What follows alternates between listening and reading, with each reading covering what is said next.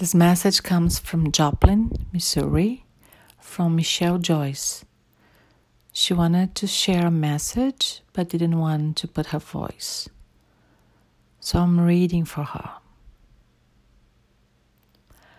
I've done a lot of praying, planting, and schoolwork. I've been volunteering, cleaning, and organizing. I've enjoyed my time of reflection. I don't participate in the fear that's being pushed out there. I've had so much peace and I try to share it and encourage others. Thank you for putting this together.